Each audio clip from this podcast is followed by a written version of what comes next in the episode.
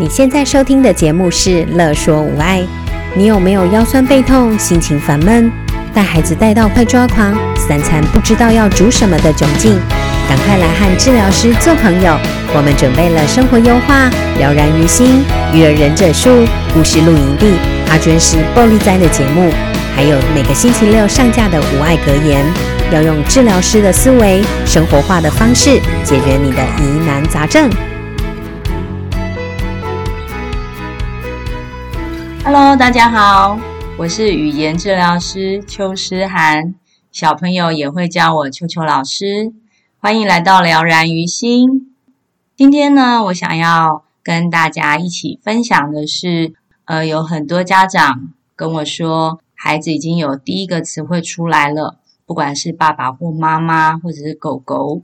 可是当他第一个词汇出来了之后，为什么过了一段时间，诶，怎么还是没有听到他？开始有其他更多的词汇呢？那我就看了一下小孩，发现哦，原来小孩虽然开始有第一个词汇出来了，但是他其实还没有真正了解，哦，说话是要一直一直持续不断的说的，所以他的说话还是很看心情，还是很决定性在他的自己的手上，所以小朋友还没有开始稳定的。开始进行仿说的过程，所以今天想要来聊一聊，就是呃，要怎么让小朋友开始从第一个词汇出来了之后，开始呃习惯的用嘴巴说话，习惯的开口，习惯的发声音，习惯的跟大人说不同的词汇，开始进行仿说呢？那要让孩子开始能够稳定的仿说啊，一定要先。引起孩子的动机，因为对小朋友来讲，如果他的世界里面，从他的角度来看，如果他的世界里面只要嗯一声，只要手比一下，大人随时随地东西就来了，人就走过来了，在小孩的认知里面，对他们来讲，这样子就是他们所谓的沟通方式哦，因为这样子已经达成有效的沟通能力啊，沟通行为啦。所以他们不需要觉得需要讲话这件事情，所以呢，要让孩子改变他们的沟通习惯，一定要能够引起他们进一步的想要物品的动机，然后制造一些机会，让孩子开始用嘴巴表达，然后大人要把握这一个机会。所以有哪一些方法可以引起孩子的动机，然后制造沟通机会，让大人可以把握这个机会，让孩子开口说话呢？那我有整理一下几个大概的呃方式。呃，第一个就是孩子如果主动跑来找大人，跑来找爸爸妈妈，要求我要开饼干，我要拿这个我拿不到的玩具，或者是这个玩具坏掉了，我装不上去。哦，或者是小朋友主动跑到大人旁边，呃，想要大人跟他玩，跟他玩抱抱、飞高高，或者是玩躲猫猫等等。当孩子是主动性的时候，这个时候很重要，就会是有一个很大的机会，可以要求孩子能够说话，因为孩子有求于大人，哈，这是一个很重要的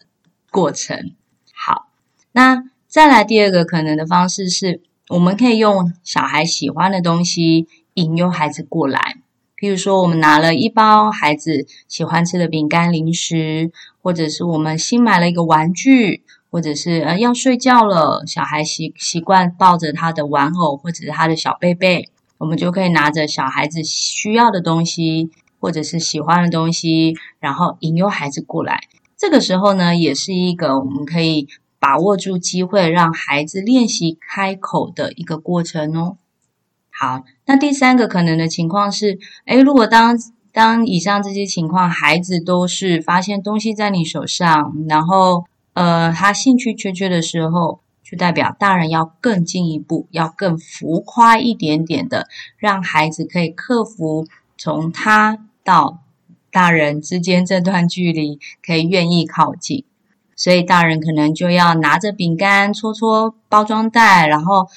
发出一个很好吃的表情和声音，然后吸引孩子靠近。然后如果是拿着玩具，就要玩一下玩具，然后哇，假装这个玩具哇很好玩呢，有声音耶，按了一下它会跳出来，按了一下它会嗯，它会有声音，会会溜下来，然后让孩子因为你更多的反应，更多的。呃，一些表情、声音吸引到他，所以他就靠近了，而且甚至伸手想要进一步拿你手上的东西。这个时候也就代表，诶，你成功喽。好，那还有一个呃，可可以引导孩子说话的情况，就是当孩子正在玩一个玩具，这个玩具刚好有很多的零件，譬如说这个玩具同时有很多个积木，可以让孩子放这个孩子。呃，这个玩具同时有很多台小车子，可以让孩子这样子溜溜溜。那我们一般的做法就是全部的玩具都给孩子，让他们尽情的玩。那不过这里就可以做一下调整哦。当有当玩具是有很多个小零件的时候，我们可以一次给孩子一个两个就好。当他玩了一下，发现你手上还有的时候，他会想要来跟你拿的时候，这个时候就是一个可以制造。孩子跟着你说话的机会，因为他的动机很强，他想要你手上的东西，他才才可以继续玩。那你手上的比较多，他的比较少，那当然从你手上拿，这样子他会玩得更开心。所以，当你手上有很多零件的时候，这个就是我们的筹码，就可以引导孩子说话。所以呢，以上这些情境主要有一个核心的重点，就是要找到筹码。让孩子是能够可以配合你的，所以当大人身上有孩子需要的筹码，不管是呃你会修理，孩子不会；你拿得到饼干，他拿不到；你打得开，他打不开；或者是呃你可以带着他玩飞高高，他一个人自己玩不了。这些都是小孩子进一步我们引导他仿说的时候的一个筹码哦。那。呃，接下来呢，就要开始讲说，那如果有机会来了，我们要怎么引导小朋友讲话？那首先呢，呃，我们要抓准，就是孩子说话一定是从他简单的词汇，他脑袋听到了大人说了一遍之后，这个简这个词汇因为够简单，所以他脑袋记得住，不会忘掉。第二个重点是。当他如果要模仿你的嘴巴动作，重复把这个词汇说出来的时候，这一个发音是简单的，不会造成太难的动作的时候，他能够很轻易的就仿说成功。这样子也会加快孩子愿意仿说，而且会不断不断的愿意说的一个很重要的原因。好，例如呢，当呃，我们手上有孩子要的饼干，他如果要过来拿的时候，我们通常会带孩子说，有几个可能性的词汇是他可以学的，譬如说饼干，譬如说吃，譬如说拿，譬如说要，譬如说好。那如果从这些词汇来讲呢，呃，会有几个重点哦，一个就是，呃，词汇越简单越好。一开始让小朋友只要能够讲一个字，他就可以成功了，所以就不需要先为难他，要讲到两个字。所以我可能就会舍弃让他仿说饼干，让他先仿说吃、拿、要或者是好，那这些都是一个字。那再来第二个重点就是要去看这几个单字中有哪一些发音是最简单的。通常啊，只要让小朋友简单动动嘴巴。不要，因为我们讲话哦，其实看起来是动动嘴巴，但是实际上的发音还有运用到舌头、牙齿、嘴唇、嘴型等等的。譬如说的、的、呢、了、滋、滋、思，就是用到舌头；咯、科也是用到舌头。那嘴巴的话，就是啵、啵、么啊等等的发音。所以比较简单，就是先让小朋友只是动动嘴巴，不用运用到舌头。的发音对他们来讲就会比较更容易简单的去模仿，所以如果像刚刚那些单词啊，要啊、好啊、拿啊、吃啊，我可能就会先舍弃掉吃，因为吃是运用到牙齿跟舌头一起建构的发音，我可能就会试试看让他说拿，拿相对比吃来的简单一点点，但是他还是运用到舌头，对不对？所以我会先试试看，我会让他说，呃，我会示范拿给他听，然后发现呢，诶，孩子孩子的表情看起来怪怪的啊，或者是我已经讲了两三遍，他还是声音出不来，出不来的时候，我就会换词，我就会开始变成，譬如说讲要，或者是好。那这两个字，我在我的经验里面也还是有差别哦。有些小朋友觉得要还是太难了，好比较简单，因为好你只要嘴巴打开，气出来，那个好的声音其实就很接近了。但是要小朋友的嘴型是要先嘴唇先展开的，发出一的声音，一奥一要嘛，吼。所以对小孩来讲，好会比要来得更简单哦。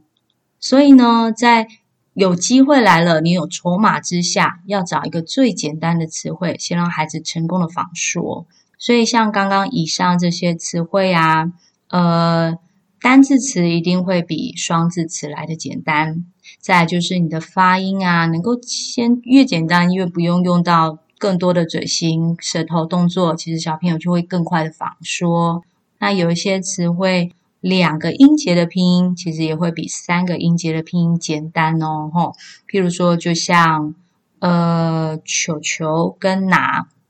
拿拿球球，好，呃，一样都是单字的话，球跟拿，对小朋友来讲，七一欧球就是三个音节的拼音，那拿是两个注音的拼音，所以对他们来讲，或许。我们在玩球类这一个活动的时候，可以先试试看球球，它能不能够仿说成功。如果不行的话，哎，我们就更简单的把它变成拿两个音节的拼音就好。那有一些孩子呢，这些以上对他来讲，他都觉得还是太难了。好，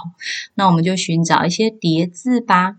因为叠字听起来声音音韵的效果是有加重节奏的。所以小朋友听起来会比较开心愉悦，比如说拿拿跟拿听起来就不一样嘛，吼。然后你要帮忙还是你要帮帮帮帮？对小朋友来讲，他觉得这两个字比较朗朗上口，所以有时候对小朋友来讲，叠字它会比两个字来得更简单，容易发音哦。嗯，那。呃，当我们寻找出我觉得对小朋友来讲简单的发音的时候，我就会重复的制造相同的机会，让孩子能够听我的示范。然后呢，呃，我讲完话了之后，我就会眼睛看着孩子，然后留一点讲话的时间空档要给他。我们不能一直接下去讲话哦，这样小朋友就会变成只有听的那个份。没有说的那个份了，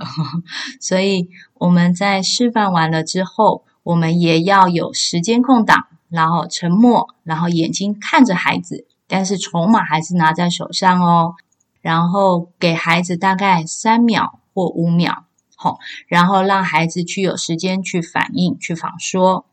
那通常这样子。他就会开始知道说，诶，这段空白的时间大人都不动，诶，好像他要表示一点什么。这个时候他可能就会有一些手势动作，或者是甚至有一些声音出来了。好，那如果有声音出来了，就代表，诶，你成功喽，因为孩子已经知道了你的一些过程动作是要求他能够跟你说一样的声音，说一样的话。那呃，在这段时间呢，哈，呃，有有在这样子的引导仿说的过程中，呃，刚开我们刚刚有讲了，找最简单的词汇，然后让小孩能够先有声音成功的仿说，然后我们不断的制造相同的机会，让孩子反复的练习。那这样子的练习过程中，要一直重复，一直重复，而且那个目标的词汇啊，不要更换哦。不要你这一次说要求他讲好，下一次要求他讲要，那这样子因为变换太快了，小朋友其实会抓不到重点，我们的给的教学会没有延续性，所以小朋友其实就会越来越混乱。好，所以呃，当孩子在被引导仿说的过程中，大人要帮忙注意的就是。如果孩子能够开始有声音了，我们先不管他的发音正不正确，孩子能够稳定的先发出声音就好。当他已经也开始慢慢习惯了仿说这件事情，当他你要求他说话的时候，他沉默的时间越来越少，他嗯啊的那种扭捏的状况越来越短，然后他越快的能够从嘴巴说出一个声音，然后回应你，就代表诶，小朋友已经越来越懂得什么叫互相模仿的这件事情。那。呃，之后我们再慢慢的、逐渐要求他能够把发音讲正确、咬字、咬音讲正确，或者是慢慢的从一个字能够仿说到两个字，逐渐的增加难度就好。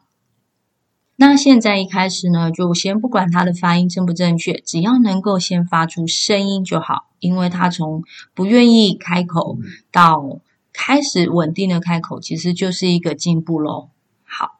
那当小朋友有发音、有声音回馈给你的时候，大人很重要的是要比较夸张的鼓励孩子说话发音的这件事情。哇，你好棒哦！你有讲要诶，哇，你有讲好诶，好好听哦，好喜欢听你的声音哦，怎么那么棒？那你甚至可以拍拍他啊，等等的。那让孩子对于学说话这件事情是有一个正向的回馈。甚至被你弄笑啊，吓一跳啊！你的夸，你的反应很浮夸也没有关系，好，然后让孩子知道哦，他做了一件会让大人很兴奋的事情，那这样子的认知循环就会让他愿意有第二次、第三次、第四次的这样配合仿说的过程出现喽。好。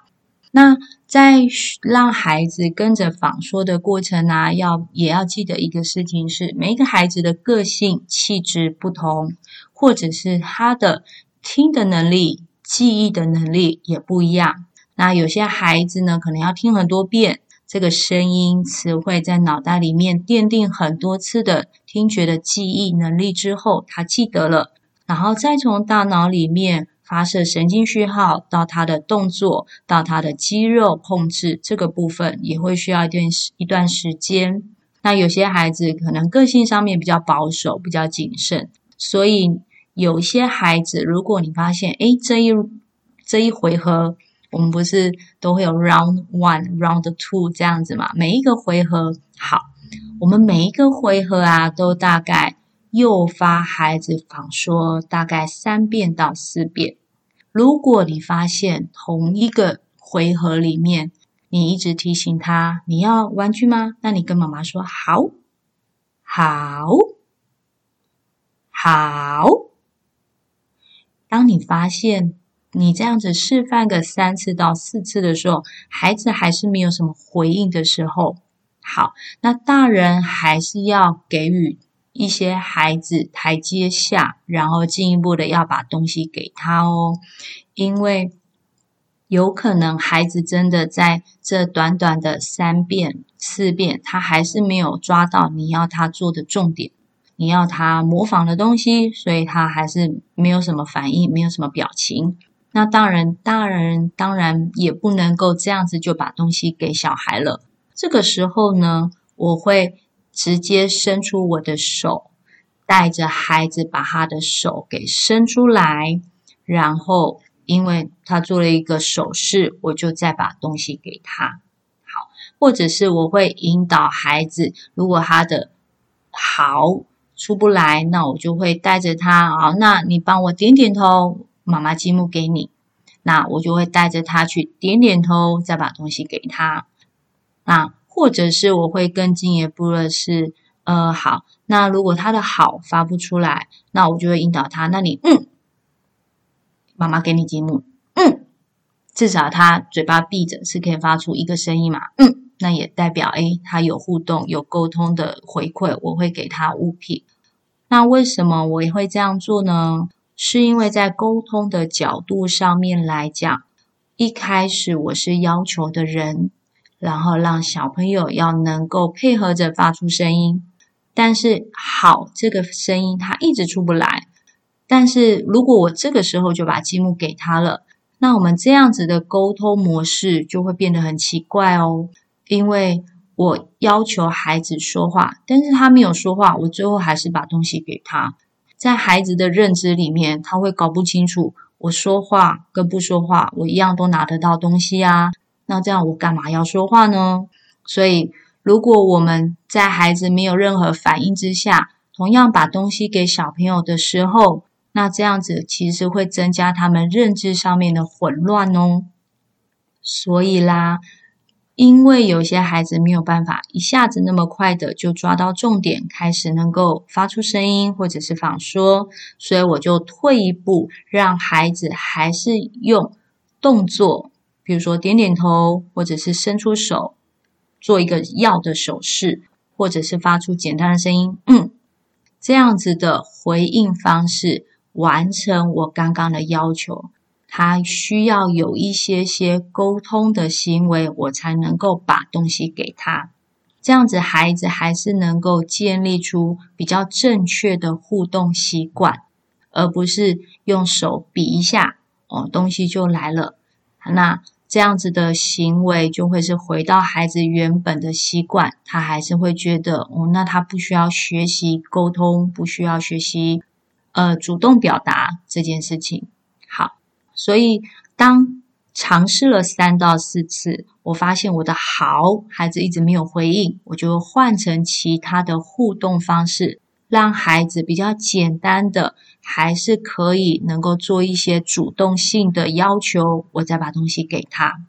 那我目的呢？呃，除了是要让孩子建立正确的沟通的互动习惯，第二个就是。我不会一直要求孩子说要，因为在持续的要求下去的话，孩子情绪上面可能也会起伏浮动了，他们也会觉得生气啊，我就是做不到啊，你一直要求我啊，这样子就会变成一种对立性的互动咯。那这样子对立性的互动，在孩子的认知里面，如果他觉得一开始。对于说话，对于沟通这件事情，就造成不愉快的经验，就是对抗的、对立的，就是被要求的，就是有压力的。那其实他就不会想要有第二次、第三次。那当然，在第二次、第三次的持续引导下，就会越来越难哦，因为孩子已经产生一些不愉快的经验了。好，所以呢，每一次的每一回的。引导其实我都会给予大概三次、四次的示范。当孩子没有反应，我就会给台阶下，最后就完成一个沟通循环。因为有好的一次，就会有好的第二次。下一次，当我手上同样有筹码的时候，我一样就可以运用刚刚的技巧，引导孩子仿说，但是不为难孩子。那在孩子的认知里面呢，他久了就越来越能够抓得到大人到底要他干嘛，而且当他做不到的时候，我们有配套措施，让孩子不会觉得那么有压力。那在他的认知里面，他其实的意愿度就会增加很多。所以在大人引导的过程中，我们要持续的了解孩子现在做得到的事情是什么，做不到的事情是什么。那我们找到他做得到的事情，当做他现在发展的起始点，从那个起始点才开始互动，稳定了之后，我们再加一点点难度。譬如说，我要他讲好，这个对他太难了，但是我让他伸出手，他是可以配合我伸出手，我再把东西给他，就代表伸出手这件事情是他的起始点。那我就下一次一样带着他好。好，没有的话，哦，那我就一一样把他的手伸出来，再把东西给他。第三次的时候，我可能就会先从呃让他能够伸出手开始，然后再慢慢加一点难度，发一点声音，开始，最后再把东西给他。所以孩子的发展会需要找到他现在会什么，从那个点开始，再慢慢增加难度。那如果一开始我们预期的的预期的难度他做不到的时候，那我们就要减低我们的难度，让他可以跟着我们的引导可以过关的。好，那孩子用这样子的方式呢，我们呃，会持续不断的做引导、做练习，每一天或者是每一或一整天当中，呃，我们常常找同样的机会让他反复练习练习。同样的练习，直到当大人的眼睛啊看着孩子，然后给予孩子说话的时间的时候，他自己开始发出声音，开始能够说出你教他的词汇的时候，就代表诶，孩子学起来喽。那在孩子能够学起来这么一个简单的词的时候，大人后续也是要给孩子大概三天、五天、一个礼拜的。练习机会，因为今天出现了，可是可能睡一觉起来，孩子又忘了。好，所以大概三天五天，孩子还是要持续练习哦，而且要能够尽量在不同的情境跟不同的人都能够说出“好”这个字。今天是爸爸跟他互动，明天换妈妈，那下一次我们去外面的公园哦，然后再下一次我们到了阿公阿嬷家。在不同的情境跟不同的人，他都知道，他要拿东西的时候，他都要跟大人说好。那这样子就代表小朋友是真正的学会喽。他不仅仅是记得这个词汇，而且不会因为换个人、换个地方、换个物品就忘记了。然后呢，他也是真的学会类化，不同的人，他都能够说出同样的字。就代表他是真的学会，真的成功了。那这样子就代表，哎，这个字基本上他不太会忘记了。好，所以呢，引导小朋友说话仿说的过程啊，就会有以上主要的重点，要找到孩子的筹码，然后给孩子最简单、最容易他能够跟得上的声音或者是词汇，然后并且反复的练习。直到当大人不再需要给予提示，不再需要给予示范，小朋友能够说得出来你教他的那个字了之后，那就代表他主动说得出来，他开始学会了。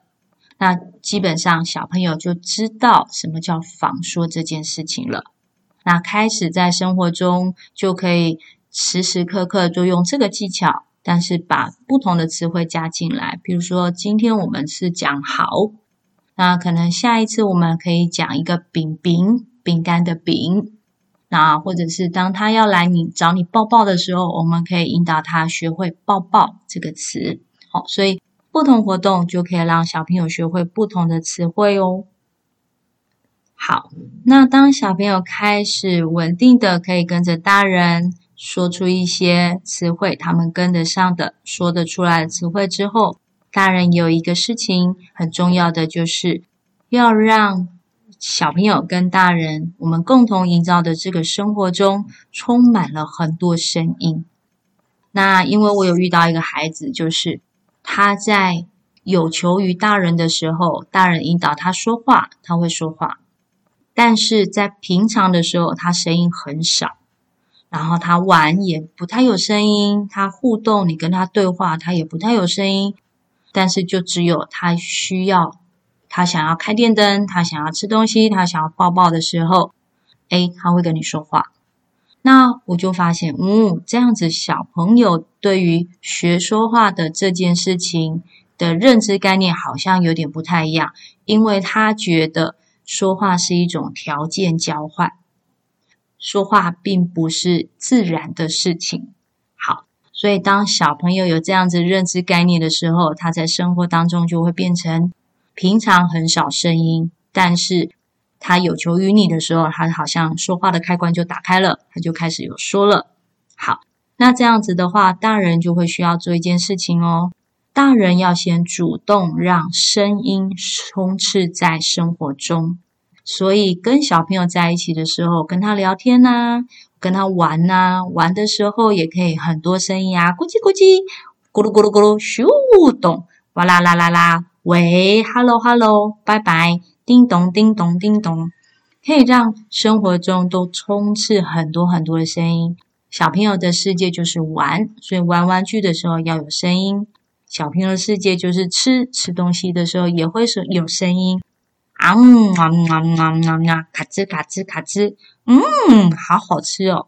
嗯，这这些都是声音哈。那小朋友的世界也充满了生活作息，所以在他洗澡的时候也可以跟他玩，玩的时候也可以有声音，譬如说洗澡搓搓搓搓搓，咻咻咻咻咻等等的。好，让孩子在跟你互动的时候，发现怎么爸爸妈妈嘴巴一直发出声音。那在他模仿的过程中，他也同时的沉浸在这些很多的声音里面。所以，当他也开始学着你，突然以前玩玩具的时候很安静，开始慢慢声音变很多的时候，那大人就代表成功喽。然后接下来呢，大人发现他的声音开始越来越多出来的时候，大人要很夸张的鼓励他。称赞他，然后因为大人的称赞会让小朋友心里面觉得说：“嗯，对，我做了一件对的事情，这个方向就是对的。”因为大人的反应不一样了，那就会支持增加小孩持续的从嘴巴发出更多的声音，甚至进一步的开始真的稳定的开始学习大人讲各式各样的话了。那个时候，他们就会开始很吵很吵。好，那所以，呃，在小朋友开始发出声音的这段时间，当然要回馈、鼓励、支持，然后夸奖。第二个就是，大人也要回头去模仿孩子的声音哦，这件事情很重要。所以，当孩子开始自己玩玩具的时候，他发发出“诶”，大人也要马马上“诶”，怎么会这样？“诶”。你要学着他发出声音，因为让大人呃，因为让孩子的认知概念知道说，哦，原来模仿说话是双向的。小孩模仿大人，同样大人也会模仿小孩，让模仿说话这件事情是变得更平等、更有互动性，然后更自然，然后让孩子就会越来越多声音哦，吼。所以，大人模仿孩子发出任何的动作、声音，是会帮助孩子建立模仿的这个概念。嗯、我觉得模仿小孩模仿说话的这件事情，不只是模仿说话而已，他其实是在跟大人学着怎么跟大人的世界建立互动。因为我们在引导孩子模仿的过程，其实是一种是一个互动的关系。所以在这样子的过程呢，其实，在孩子的认知世界里面，它是建立互动，它是一个互相信任、互相配合的一个关系建立。大人呢，会依照孩子的能力去调整我们要给他的难度，跟调整我们想要给他的要求。那其实就是我们大人也在关注着孩子，配合着孩子，信任着孩子。我们给他的，他是能够学着学得起来的。那孩子的角色，他也在学习配合大人，还有配合怎么被引导。那如果我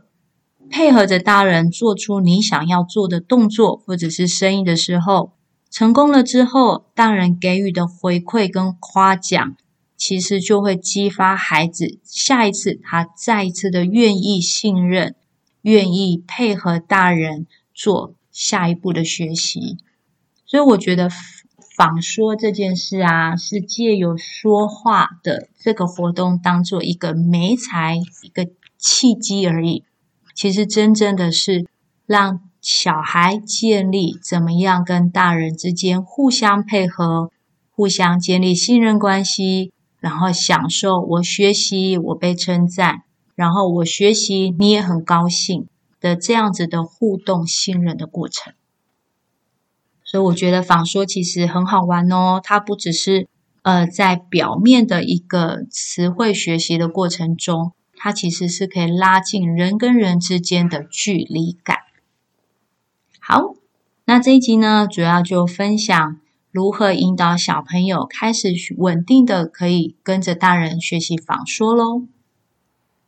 好，那我也为这个主题我抽了一张牌卡，上面写：我们往往习惯将事物看得复杂，而复杂往往源自满足自我的我执，而荣耀早在事物的本质里存在着。好，那我们这一集节目就会到这边喽，那我们要下次见喽，拜拜。有任何问题、疑难杂症，想和治疗师做朋友，欢迎在 IG、脸书搜寻“乐说无爱”。在粉丝专页中留言给我们或私讯我们哟。喜欢我们的主题，请帮我们按下五颗星，也可以小额赞助支持我们继续做节目哦。